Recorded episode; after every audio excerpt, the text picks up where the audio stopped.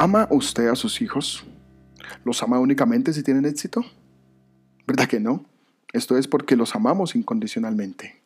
De la misma manera, nuestro Padre Celestial nos ama a nosotros. No podemos ganar o merecer el amor de Dios. Su amor es incondicional.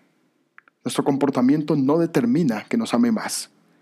Si fuera así, pobres de nosotros, pero su amor nos da descanso y verdadera felicidad. Ahora, si comprendemos ese amor, nuestra respuesta será amar a Jesús. Él le preguntó a Pedro, ¿me amas? Hoy nos pregunta a nosotros, ¿me amas?